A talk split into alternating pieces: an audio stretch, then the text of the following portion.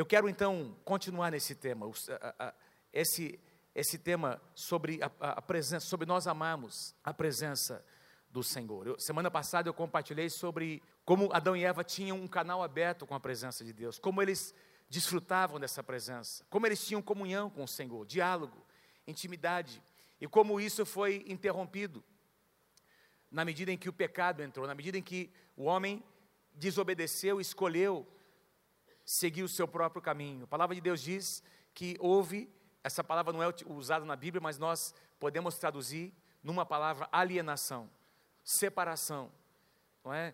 Divisão, houve uma separação, esse, esse canal que era aberto, esse acesso à presença de Deus foi interrompido. Eu citei aqui a semana passada alguns personagens que foram, na sua geração, buscaram a Deus, edificaram altares, começaram a invocar o nome do Senhor. E eu citei aqui, se não me engano, cinco ou seis personagens. Eu quero hoje é, compartilhar com vocês usando Moisés, voltando a Moisés. A primeira palavra que eu ministrei sobre este tema, eu falei sobre Moisés, quando eu compartilhei sobre a tenda do encontro. Eu quero falar agora sobre Moisés no seu sentido pessoal, não é? O seu relacionamento pessoal com Deus. Mas só para vocês terem uma ideia, entre Abel que foi o primeiro homem, depois de Adão, que invocou o nome do Senhor, que, que ofereceu um sacrifício que foi aceitável a Deus. O livro de Hebreus diz que o sacrifício de Abel permanece até hoje, fala, mesmo depois dele ter sido morto o seu irmão, o seu sacrifício, a sua atitude ministra ao nosso coração até hoje. Desde Abel até Moisés, nós podemos identificar nove personagens bíblicos, inclusive Moisés, Abel, Enos, depois Enoque, depois Noé, Abraão, Isaac, Jacó, José e por último, este homem, esse grande homem de Deus chamado Moisés, aproximadamente 2.700 anos. Diga assim comigo, 2.700 anos. Meus queridos, em 2000, no transcorrer de 2.700 anos, 2.700 anos, nós estamos no ano 2016 depois de Cristo. No período de 2.700 anos, nós vamos encontrar oito nove pessoas que buscaram a Deus, talvez dez, porque o livro de Jó, é, muitos dizem que foram escritos. Jó viveu numa época também bem ah, ah, pregressa, foi ele, ah, ele, ele buscou também a face do Senhor. Talvez ele, podemos con, contar Jó como um desses homens, nove, dez pessoas, num período de, de mais de dois mil anos, que buscaram, que invocaram o nome do Senhor. Mas você vai perceber, se você estudar a vida de Moisés, que a partir de Moisés algo, algo incrível acontece. Esse, essa busca, esse acesso à presença de Deus que acontecia esporadicamente, alguém buscando, um homem buscando, um homem invocando o nome do Senhor, alguém que, que uh, se destacava na sua geração. De repente, quando Moisés vem, na, no, no, momento em que Moisés, Moisés tem uma experiência com Deus e ele edifica o tabernáculo, Deus vem, Deus se revela a Moisés mostrando que ele queria que toda uma nação uh, tivesse um relacionamento com ele. Deus vem e mostra, por exemplo, lá no livro de Êxodo, eu não vou ler, eu não coloquei aqui na projeção, mas no livro de Êxodo, no capítulo 19, apenas para citar você, Êxodo capítulo 19, versículo 6, Deus diz para Moisés: Eu quero que toda a nação de Israel me sirva como um reino de sacerdotes. Um reino de sacerdotes. Eu quero que todos sejam sacerdotes. Mas a gente vai observar que apenas uma tribo foi separada por Deus, porque Israel não quis, Israel não aceitou este lugar. Deus teve que separar uma tribo. Mas nós vamos encontrar essa verdade sendo restaurada no Novo Testamento, quando o apóstolo Pedro diz que agora na igreja todos nós somos sacerdotes diante do Senhor, todos nós temos acesso à presença de Deus. Mas essa, essa o, o início dessa revelação de que a presença de Deus estaria acessível a todas as pessoas, num sentido prático, aconteceu em Moisés aconteceu no ministério de Moisés. Eu quero ler com você o que diz a última passagem sobre este homem. Já li aqui há duas semanas atrás, quando eu, aliás, algumas semanas atrás, não é? Quando eu iniciei essa, essa série com este tema, Deuteronômio capítulo 34, versículo 10, é mais ou menos o que estaria escrito na, ali no túmulo de Moisés. Um resumo da sua história. Nunca mais se levantou em Israel Deuteronômio capítulo 34, versículo 10. Nunca mais se levantou em Israel profeta algum como Moisés, com quem o Senhor houvesse tratado ou falado face a face. Nunca mais alguém teve esse nível de comunhão no Antigo Testamento, não é? No Antigo Testamento isso, isso nunca aconteceu. Face a face aqui é do, da mesma raiz, vem do mesmo termo presença. Presença, eu, eu mostrei isso para vocês na semana passada, não é? A ideia aqui não é face a face, face frente a face. A ideia é face com face. Deus encostando a sua face no rosto de, de Moisés e conversando com ele, com a mesmo, o mesmo tipo de comunhão, de relacionamento que Adão tinha lá no jardim do Éden. Isso é o que diz sobre Moisés. Eu não sei quanto a você, mas quando eu penso em Moisés, a imagem que me vem é a imagem daquele primeiro filme. Eu cresci, eu me lembro lá na minha infância, não sei quem aqui foi assistir aquele filme Os Dez Mandamentos, o primeiro deles. Aquele com, com aquele artista que já morreu, o Charlton Heston, que era quatro horas de filme, não é? três horas e meia, tinha um intervalo ainda de meia hora para você ir no banheiro, né? Você voltava no cinema. Faz favor, levanta sua mão. Levanta sua mão comigo. Isso. Não, tem gente que não está falando a verdade. Eu sei que você está aqui nessa noite. Mas aquele primeiro, aquele primeiro filme do, dos Dez Mandamentos, ele marcou uma geração. E quando eu penso em Moisés, eu penso naquele homem bonito, não é? Musculoso, não é? Aquele homem alto, forte, e aparentando os seus, talvez, no filme lá, 45 anos, 40, 45 anos de idade, e a Bíblia vai mostrar que não é nada disso. Moisés, quando Moisés começou o seu ministério, ele tinha 80 anos de idade. Moisés tinha 80 anos, eu vou mostrar para vocês quando ele, quando ele foi cham, recebeu o seu chamado, entendeu o seu chamado e retornou lá para o Egito para exercer o seu ministério.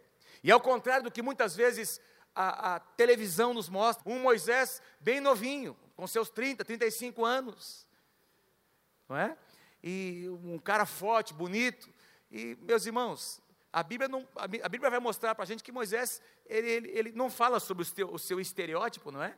Mas mostra que ele era uma pessoa muito, assim, falível, que, que enfrentava, que teve que enfrentar muitos sentimentos, que errou muito na sua vida, cometeu muitos equívocos, assim como eu e você cometemos, o que nos aproxima, o que nos identifica com esse, com esse, com esse personagem incrível da palavra de Deus, mas o fato de nós nos identificarmos também nos mostra que nós podemos ter um relacionamento com Deus tão íntimo como Moisés teve, tão próximo de Deus quanto Moisés teve. Afinal de contas, Moisés era um homem como eu e você, e ele experimentou alguma coisa excepcional para a sua época. Quem pode dizer amém?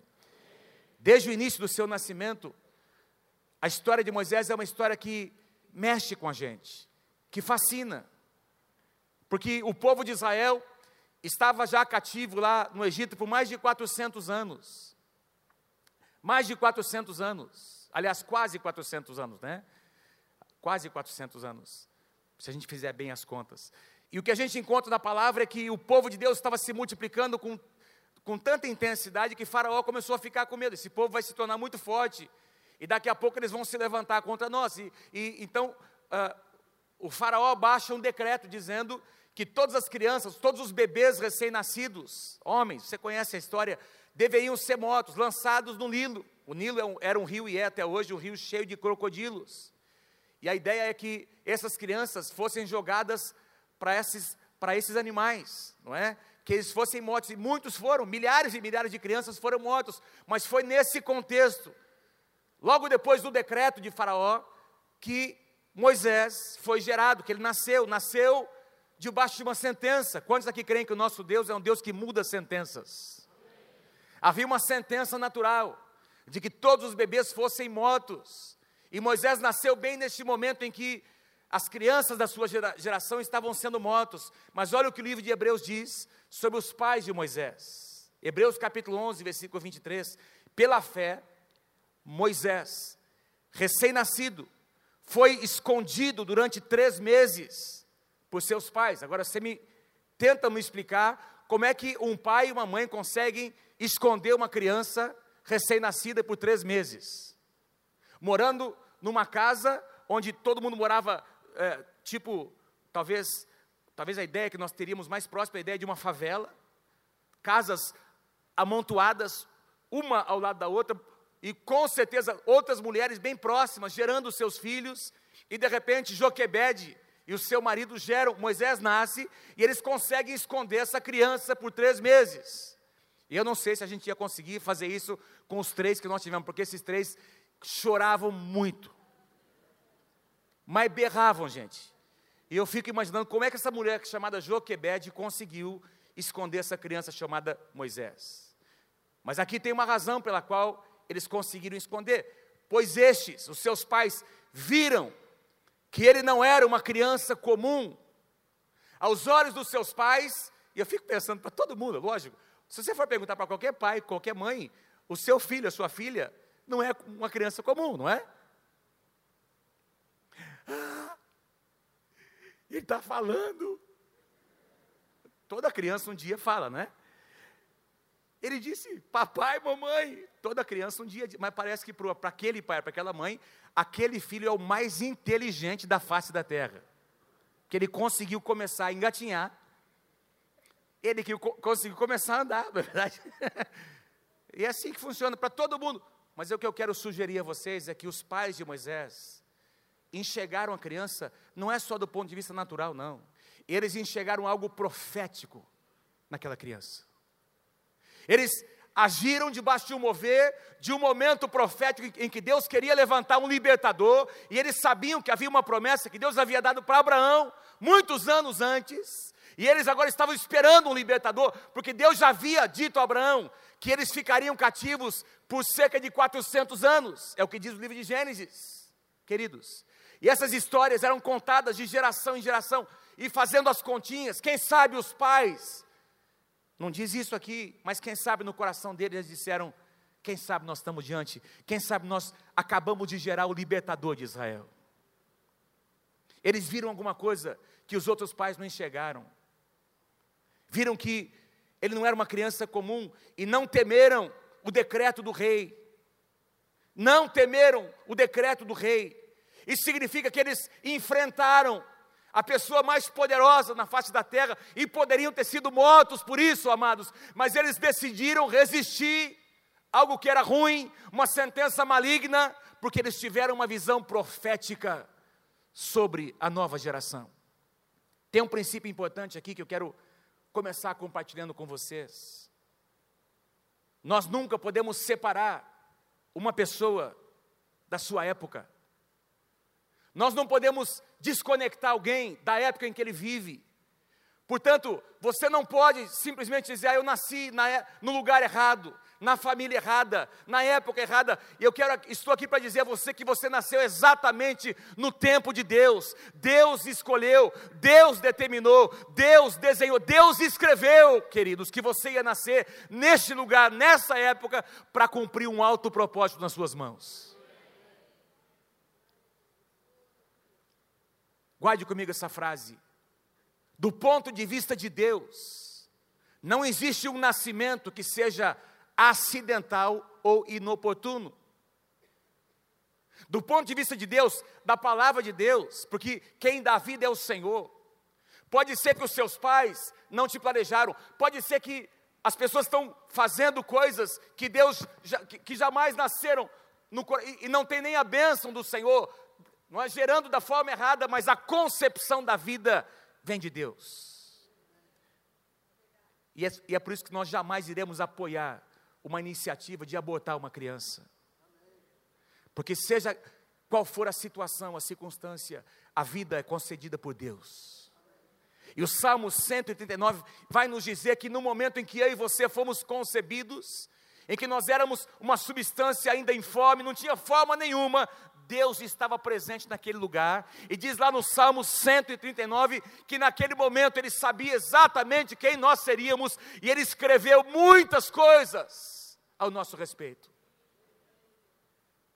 Em Deus, todos nós nascemos para cumprir um propósito.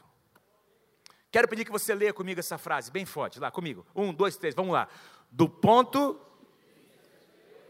Não existe um nascimento que seja acidental ou inoportuno.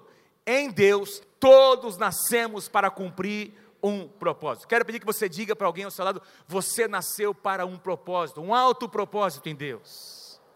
O que é que eu quero dizer com isso? Você nasceu na época certa, você está no lugar certo, aqui, agora, neste lugar. Você não é um acidente de percurso, você não nasceu por acaso, você nasceu pela vontade do Senhor.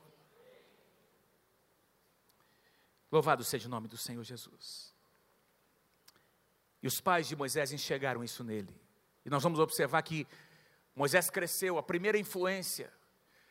A primeira influência que eu quero, o que eu quero falar nessa noite é sobre esse relacionamento contínuo e crescente de Moisés com Deus. Porque nós temos aqui, numa reunião como essa, como nós tivemos hoje de manhã, ontem à noite, não é? Quando os jovens se encontram, os adolescentes, quando tem uma reunião com jovens, seja não é, jovens adultos, uh, o Viva seja qual for o momento em que nós nos reunamos nas células como grupo, queridos, tem essa presença de Deus que se manifesta quando nós nos reunimos, assim, junto com a, com a congregação, com os nossos irmãos, mas eu quero falar com você agora de encontros pessoais com Deus, contínuos, que Deus está esperando que eu e você desenvolvamos com Ele. É o que aconteceu com Moisés. E eu, eu quero, querido, sugerir a você que esse primeiro, ou essa primeira informação de Deus sobre a presença de Deus, quem trouxe sobre Moisés, quem incutiu isso foram os seus pais, foram os seus pais. Deixa eu voltar um pouquinho na história. Você lembra? Você conhece Êxodo capítulo 2, do versículo 7 até o versículo 10. Então a irmã do menino, Miriam, aproximou-se e perguntou à filha de Faraó: Lembra? A mãe de Moisés lança Moisés, o bebê, naquele cesto pelo rio Nilo. Lançou a criança e combinou lá com a, com a Miriam, vai acompanhando o cesto para ver o que acontece. Então a, a, então a irmã do menino aproximou-se e, e perguntou à filha de Faraó, que tinha pego aquele cesto: A senhora quer que eu vá chamar uma mulher dos hebreus para amamentar a criança, para amamentar e criar o menino? E aí ela responde, a princesa responde: Eu quero respondeu ela. E a moça foi chamar a mãe do menino, a sua própria mãe. Versículo 9. Então a filha de, do faraó disse à mulher: Leve este menino, leve para sua casa, amamente-o para mim, e eu lhe pagarei, vou te dar um salário para que você faça isso. E a mulher, a mãe, a própria mãe, a Joquebede, a mãe de Moisés, levou o menino para sua casa e o amamentou. Nós não sabemos quanto tempo passou, não é? Mas alguns escritores aqui e historiadores dizem, supõem, porque a ideia é que o menino fosse levado até ser desmamado, mas olha o que diz versículo 10: tendo o menino crescido, tem, algumas traduções dizem, tendo o menino, eh, sendo o menino já grande, ou enquanto ele crescia, uma outra tradução diz, ela o levou à filha de Faraó, que o adotou e lhe deu o nome de Moisés, dizendo, porque eu o tirei das águas. Esses comentaristas sugerem que Moisés ficou nas mãos, ficou ali com seus pais por pelo menos seis a oito anos. Essa primeira infância, onde, onde a, a, as coisas muito importantes são, são colocadas no caráter dos, de uma criança, estabelecidas. Deus entregou Moisés nas mãos de Joquebede. E eu quero sugerir a você, queridos, que essa crise que Moisés veio a ter quando tinha lá pelos seus 40 anos de idade, quando ele tentou uh, resolver a coisa da, com as suas próprias mãos, ele matou um egípcio, ele tentou cumprir o seu chamado. Essa crise que Moisés estava entre uh, continuar vivendo como um príncipe lá no Egito e se tornar um homem de Deus, essa crise, quem colocou no coração dele foi a mãe dele. Uma crise para o seu bem essa mulher provavelmente ensinou o seu filho dizendo: Olha, você vai crescer no palácio, mas lembra, você não pertence àquele lugar. Você vai viver naquele lugar, mas você nasceu para ser um homem de Deus. Você pertence a um outro povo. Você serve a um outro Deus. Você conhecerá outros deuses, mas o, o Deus que você serve é o Deus verdadeiro. Foi esse que te gerou, meu filho. E é esse que você vai servir um dia. E eu creio, queridos, que essa, é, é, é, essas palavras que foram incutidas no coração de Moisés colocaram Moisés numa crise. Portanto, Joquebede não foi apenas uma mulher de fé, ela também, ela também tinha um plano. Ela tinha um plano e pais que querem tornar os seus filhos homens e mulheres de Deus. Não basta apenas ter fé, você tem que ter um plano de ação para incutir no seu filho verdades para incutir a palavra. Se você deseja ver seus filhos servindo ao Senhor, você precisa de muita fé, mas também precisa ter um plano.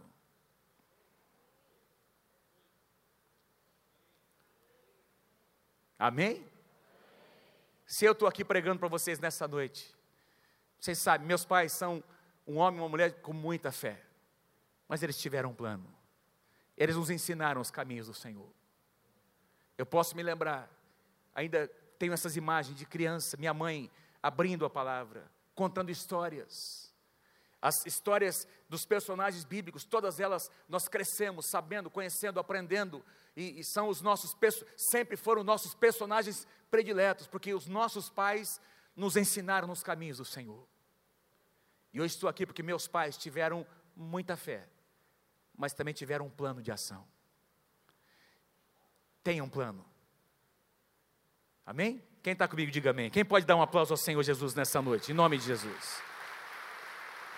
Eu estou enfatizando um pouquinho mais do que eu enfatizei isso na, na, hoje pela manhã. Uma passagem que me veio enquanto preparava é o que Paulo diz, por exemplo, para Timóteo: Timóteo, eu, eu me recordo de você, da sua fé não fingida. 2 Timóteo capítulo 1, versículos 5 e 6. Que primeiro habitou na sua avó, em sua avó Loide, e em sua mãe Eunice, eu estou convencido de que também habita em você. Por essa razão eu torno a lembrar-lhe que mantenha viva a chama do dom de Deus que está em você, Timóteo. A mesma fé que, o seu, que a sua mãe, que a sua avó. Por quê? Porque Timóteo, o pai de Timóteo era um homem grego, um homem não convertido. Timóteo era fruto de um casamento misto, queridos. A sua mãe tinha tido uma experiência com Deus na primeira viagem missionária de Paulo. Ela se converteu, mas o seu pai não se converteu, e mesmo assim, essa mulher de Deus conseguiu incutir em Timóteo o temor ao Senhor. Quem pode dizer amém? O que nós plantamos nos nossos filhos vai permanecer para o resto da vida nos seus corações. Quando você lê o livro de, de, uh, de, Atos, no capítulo 7, você vai encontrar ali a defesa de Estevão antes de ser apedrejado. E é interessante que Estevão, voltando agora a Moisés, não é? Já adulto, você vai encontrar Estevão separando dividindo a vida de Moisés em três partes. Os primeiros 40 anos, vivendo no palácio ali no, no Egito, dos 40 aos 80 anos, lá no deserto de Midian, e dos 80 aos 120 anos, peregrinando no deserto em direção à terra prometida. Um escritor muito conhecido fez um comentário interessante. Ele disse assim: olha, que nos primeiros 40 anos, Moisés viveu no palácio pensando que era alguém. Na segunda parte, dos 40 aos 80 anos, Moisés viveu no deserto de Midian, entendendo que não era ninguém. E nos últimos 40 anos, ele estava então compreendendo, a partir desse ponto de que ele entendeu que não era ninguém, qual era o propósito de Deus para a sua vida. Como Deus queria usá-lo. E eu quero sugerir que todos nós que estamos aqui, estamos numa dessas fases. Ou a gente pensa que é alguém, ou a gente já conseguiu chegar à conclusão de que nós não somos ninguém, ou nós estamos nessa fase de dizer: Senhor, eu já sei que eu não sou ninguém, por favor, me usa na minha geração, Senhor. Amém? Onde você está nessa fase? na terceira. Amém. Louvado seja o nome do Senhor. Vamos lá para Êxodo capítulo 3.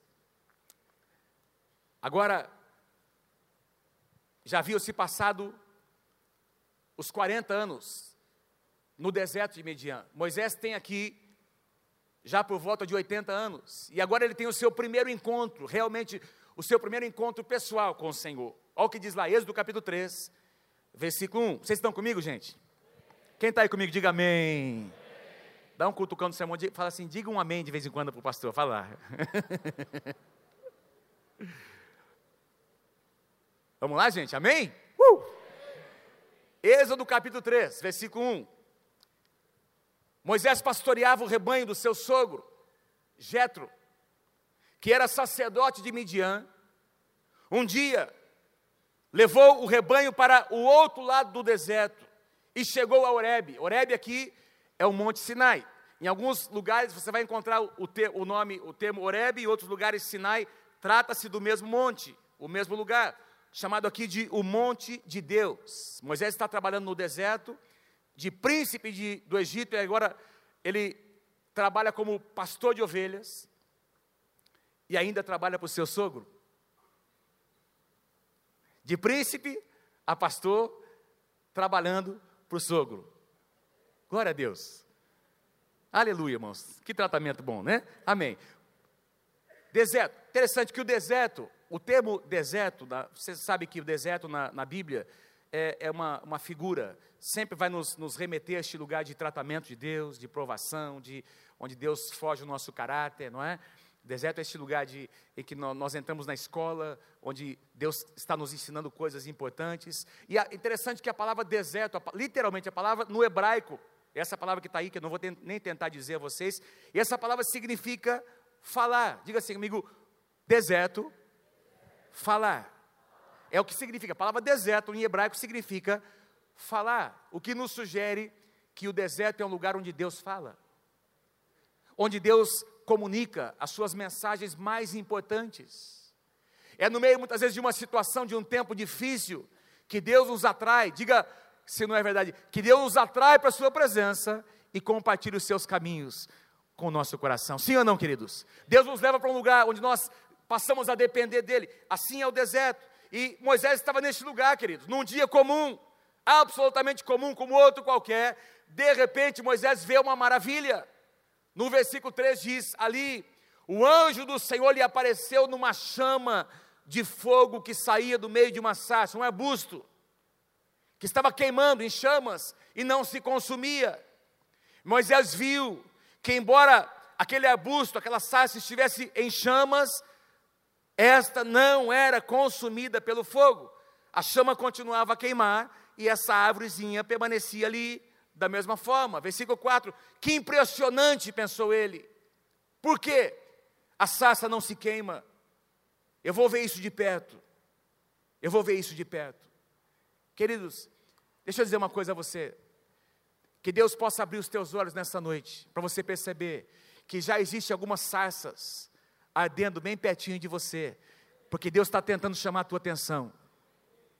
Deus está tentando chamar a tua atenção para algumas, para conversar com você, para compartilhar o seu coração com você.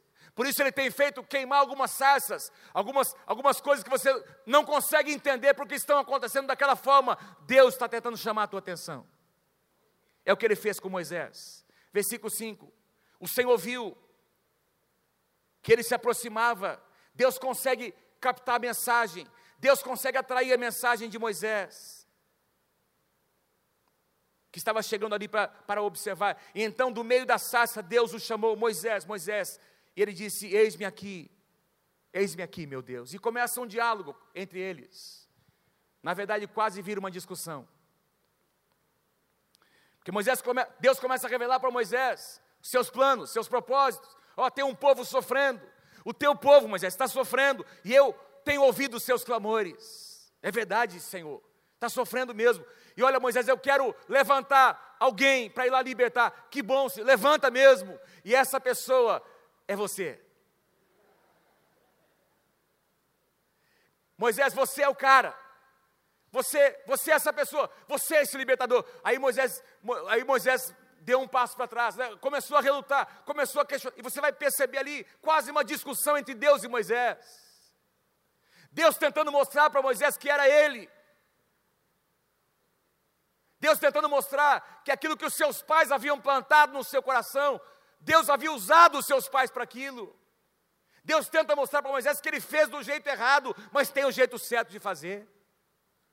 E Moisés reluta: ah, eu não tenho essa capacidade, ah, eles não vão me aceitar, Faraó não vai me ouvir.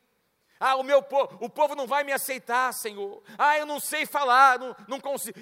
E diz lá a tradução que Moisés diz como como que dizendo a Deus que ele, era, ele tinha um problema na sua dicção. E aí Deus diz: não tem problema, eu vou enviar o seu, o seu irmão com você, Arão vai com você, e ele será a tua, tua boca.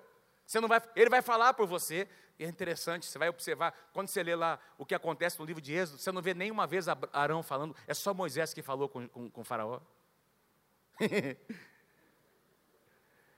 mas, mas, mas, na hora que Deus está conversando com ele, o, o medo era tão grande que ele reluta, ele coloca, ele se, ele se vê como uma pessoa muito pequena e Deus começa a conversar. Queridos, é o início de um relacionamento, assim é o nosso relacionamento com o nosso Deus. Tem espaço para você abrir seus sentimentos, tem espaço para você abrir os seus medos, tem espaço para você abrir os seus temores, tem espaço para você abrir o seu coração, porque o nosso Deus é um Deus, a Bíblia diz que Ele conhece o que nós vamos dizer antes mesmo que qualquer palavra saia da nossa boca, queridos.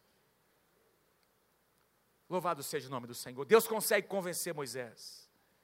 Ele mostra alguns sinais ali. O seu cajado se torna uma serpente, seu braço não é, se torna adquire aquela lepra momentânea e ele depois é curado instantaneamente. E Moisés vem para o Egito. E lá no Egito, Moisés começa a conviver com aquelas manifestações de Deus, da glória de Deus, do poder de Deus, não é da sua presença. E o relacionamento de Deus com Moisés, aliás, de Moisés com o Senhor, vai se intensificando. Eu vou citar aqui por ordem o que foi acontecendo, não tenho tempo para mostrar a vocês as dez pragas. Deus usando Moisés para essas manifestações, Deus conversando. Cada vez que uma das pragas seria, uh, uh, uh, um pouco antes dessas pragas se manifestarem, Deus conversava com Moisés. Moisés tinha comunhão com Deus e esse relacionamento foi crescendo, queridos, em intimidade, em intensidade.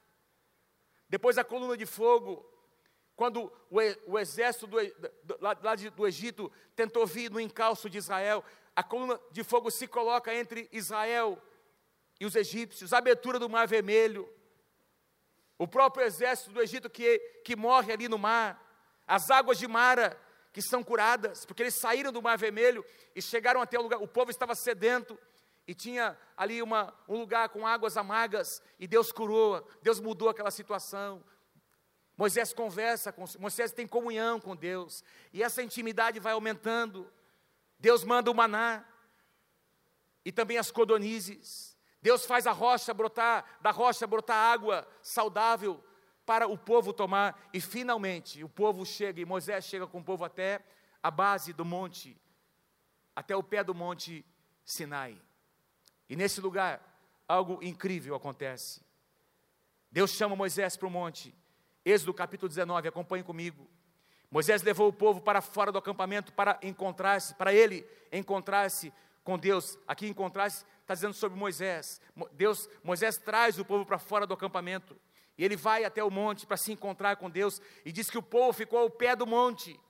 Versículo 18: O monte Sinai estava coberto de fumaça, pois o Senhor tinha descido sobre ele em chamas de fogo.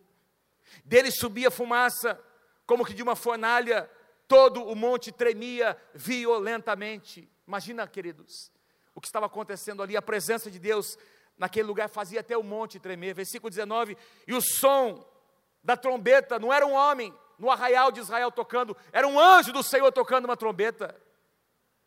De repente eles ouvem uma trombeta tocar, e diz que o som era cada vez mais forte. Então Moisés falou, Moisés começa a conversar com Deus, e a voz de Deus lhe respondeu: Deus quer conversar comigo e com você.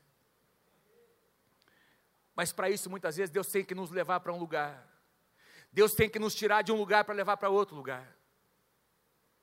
Amém? Por isso, a sala de oração hoje para nós é algo tão especial, porque você sai de um lugar, você deixa a sua casa. Ah, mas pastor, eu oro em casa. Tá bom, ora. É uma, eu também oro em casa. É uma benção orar em casa. Mas quando você sai da sua casa, quando você marca, eu vou, eu vou reservar um tempo. No final do meu trabalho, ao invés de eu ir para casa e assistir televisão, eu vou para a sala de oração. Eu vou para um lugar preparado. Eu vou me encontrar com meu Deus. Queridos, algo sobrenatural acontece quando você intencionalmente vai para o um lugar com o desejo de encontrar o teu Deus. Moisés começa a conversar com Deus, versículo 20: E o Senhor desceu do, ao topo do monte de Sinai e chamou Moisés para o alto do monte. E Moisés subiu.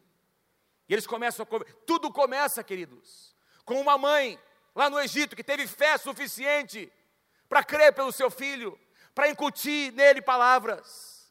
Tudo começa com uma, um, uma, um acontecimento, uma chama, uma, uma ardendo, queridos. E agora nós encontramos Moisés no cume do monte, conversando com Deus. 40 dias e 40 noites. Moisés recebe os dez mandamentos. Quando Moisés desce, você conhece a história, ele encontra o povo desenfreado, tinham construído um bezerro de ouro, estavam se curvando perante esse bezerro, tem julgamento naquela situação. Moisés quebra as tábuas da lei e Deus o chama de novo para subir novamente. Foram 40 dias e 40 noites. Moisés desceu do monte, não comeu e nem bebeu absolutamente nada, e Deus o chama de novo. A presença de Deus estava alimentando Moisés e saciando a sua sede. Olha o que acontece, Êxodo capítulo 33, versículo 1. Depois ordenou o Senhor a Moisés: Saia deste lugar, Moisés. Moisés, Moisés já está aqui no monte pela segunda vez, mais 40 dias, quando Deus entrega a ele as segundas tábuas da lei. E aí Deus disse para Moisés: Moisés, sai deste lugar com o povo que você tirou do Egito. Quem já viu um, assim alguém, um marido dizer para a esposa: cuida dos teus filhos? Ou a esposa dizer para o marido assim: vai lá cuidar, vai lá corrigir os teus filhos. Meus irmãos, foi mais ou menos assim que Deus disse: Moisés, esse povo tem um coração muito duro. Sai com este povo, com esse teu povo, que você tirou do Egito. Eu fico imaginando a conversa que Moisés teve para Deus. Espera um pouquinho. Não é bem assim. Como assim? Eu tive um encontro contigo. Senhor me falou do chamado. Eu fui lá em teu nome. Esse é o teu povo, Deus. Ó, ó, o que Deus diz: com o povo que você tirou, vá para a terra que eu prometi, dar como juramento, não é? Dar a, a Abraão, Isaac e Jacó, dizendo: Eu te darei os seus descendentes. Vai, vai, vai, vai com este povo. Moisés, eu vou mandar à sua frente um anjo, para que vocês possam ir tomar posse dessa terra que mana leite e mel. Mas eu quero dizer uma coisa para você, Moisés: eu não irei com vocês, porque esse povo aí esse povo é um povo obstinado. E eu, assim, eu estou tão assim, Moisés, que eu acho que eu vou, eu poderia destruir esse povo pelo caminho. Deixa eu fazer aqui, Deus está compartilhando o seu coração com Moisés. Porque era um povo que realmente, queridos, era um povo que reclamava, que murmurava, é um povo que viu todos os sinais e as maravilhas e ainda questionava Deus. Só que Moisés tem uma atitude que deve nos ensinar como nós devemos agir diante do nosso Deus. Moisés começa a interceder pelo povo. Deus, esse povo não é o meu povo, esse povo é o teu povo. Senhor, se isso acontecer, se realmente o Senhor não for com a gente, sabe o que vai acontecer? As nações vão começar a declarar, as nações vão começar a dizer: o Deus deles abandonou o seu povo. Senhor, é o teu nome que está em jogo. Senhor, não, não é possível que isso aconteça, não faça isso. E, Deus, e, e, e Moisés começa, eu acho incrível, que se você for ler, não tenho tempo para ler os detalhes, você pode ler depois, porque esse livro aqui de Êxodo foi escrito por Moisés. Foi escrito por quem teve a experiência, foi ele que passou, foi ele que conversou com Deus, ele colocou suas palavras. E ele começa a dizer: Deus, não faça isso. Não faça isso. Não esquece deste povo. Se o Senhor quiser enviar um anjo, envia, mas, Senhor, nós não vamos aceitar, nós queremos é a tua presença. Nós queremos é a tua presença, Senhor. Nós queremos é a tua presença. Respondeu o Senhor, depois desse longo diálogo com Moisés. Eu acho lindo quando nós encontramos na palavra uma pessoa que consegue ter esse acesso ao coração de Deus ao ponto de, de uma sentença ser mudada. Quando você vai encontrar na Bíblia algumas ocasiões em que diz, diz lá que Deus se arrependeu de fazer tal coisa, porque alguém intercedeu, porque alguém orou, porque alguém teve comunhão, uma comunhão tal com Ele, que Deus, é como se Deus tivesse mudado uma, uma situação, uma sentença, por causa da intercessão de um homem e de uma mulher. Deus espera ter comunhão conosco, comigo, com você, queridos. Deus espera isso de nós. E aí Deus disse para Moisés, depois desse diálogo, respondeu o Senhor: Tá bom, Moisés, eu mesmo o acompanharei. E eu vou te dar um dia de descanso. Então Moisés lhe declarou: Senhor, se não fores conosco, nós não sairemos, nós não vamos sair deste lugar. Eu quero perguntar: quantos aqui desejam na sua vida que a presença de Deus vá com você? Diga amém em nome de Jesus. Durante todo este ano, o restante desse ano, eu sei que tem decisões que você precisa tomar, decisões que vão afetar a tua casa, a tua família, tuas finanças, teu futuro, o teu destino. Eu quero declarar em nome do Senhor Jesus, que a presença do Senhor vai estar presente com você. E que vai acontecer com você o que o profeta Isaías declara: quando não souberes para onde ir, se você vai para a direita ou para a esquerda, ouvirás atrás de ti uma voz dizendo: Este é o caminho, andai por ele. Isso é o que a presença de Deus faz, queridos. Quando você cultiva a presença de Deus, você ouve a voz do Senhor. Você ouve a voz de Deus.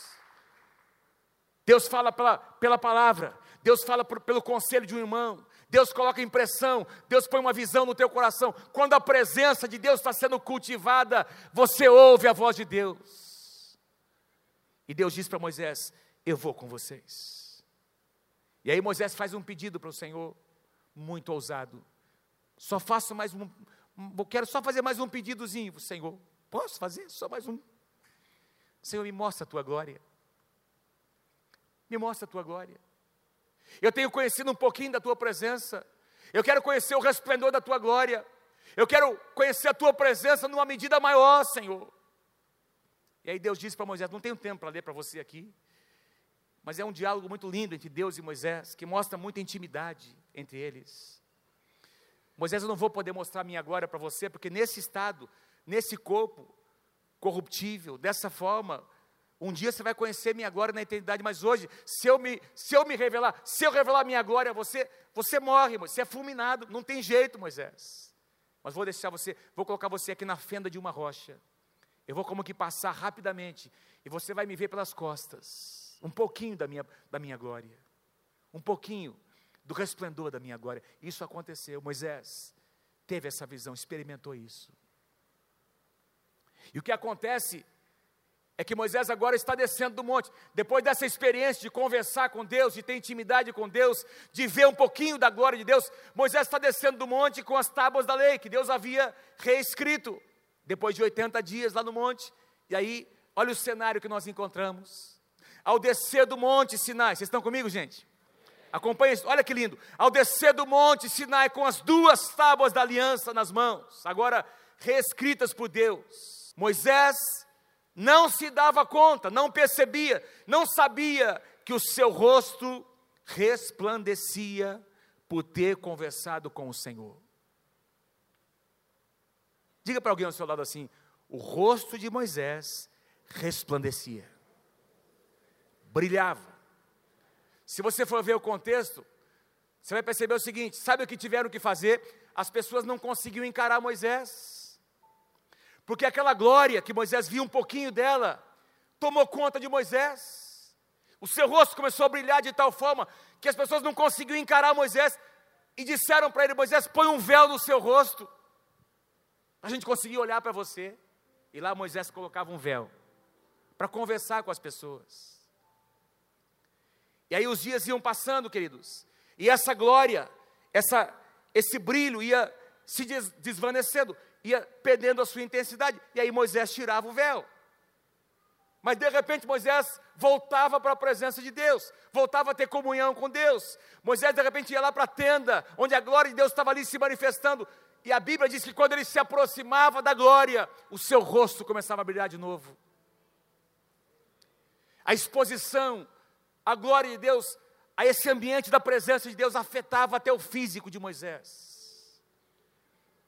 Eu quero concluir lendo uma passagem no Novo Testamento que fala sobre este acontecimento. Olha o que Paulo diz em 2 Coríntios capítulo 3. Eu amo demais quando a gente tem uma passagem no Novo Testamento que interpreta um acontecimento no Antigo Testamento. Porque a gente vai encontrar uma verdade. Olha o que Paulo diz aqui, o apóstolo Paulo, nós não somos como Moisés, está falando, Paulo está falando sobre a glória de Deus que nós temos hoje, queridos, em Cristo Jesus, nós temos acesso à presença de Deus e à sua glória. E Paulo diz assim: olha, nós não somos como Moisés, que colocava um véu sobre a sua face para que os israelitas não contemplassem o resplendor que se perdia, que se desvanecia. Ora, Paulo diz, o Senhor é Espírito.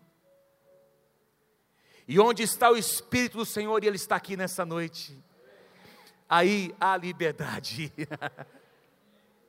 onde, o Espírito, onde o Espírito de Deus está movendo, se movendo, as pessoas que estão envolvidas nessa atmosfera têm liberdade de entrar na presença de Deus por esse Espírito e desfrutar da Sua presença. Nós não somos como Moisés que tirava, que colocava, tirava o véu, e, esse, e essa glória ia se desvanecendo.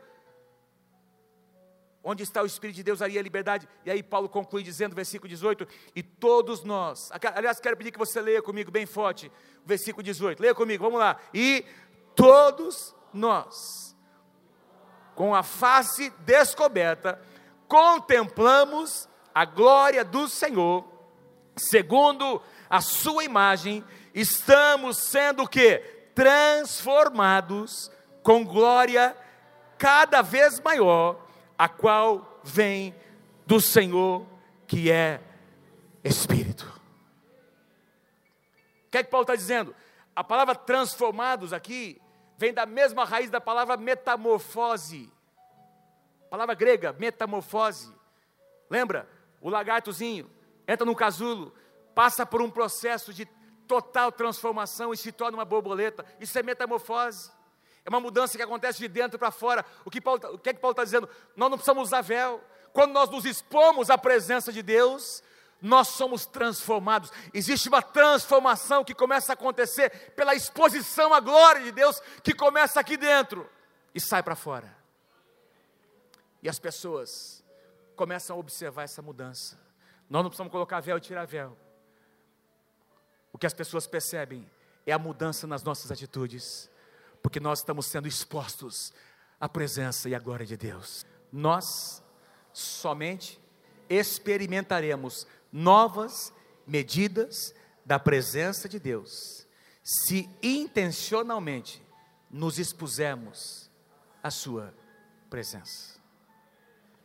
Ao subir no monte, ao ter esses encontros com Deus, Moisés se expunha, expunha sua alma, sua carne, sua vontade, suas emoções, a essa presença, a essa glória.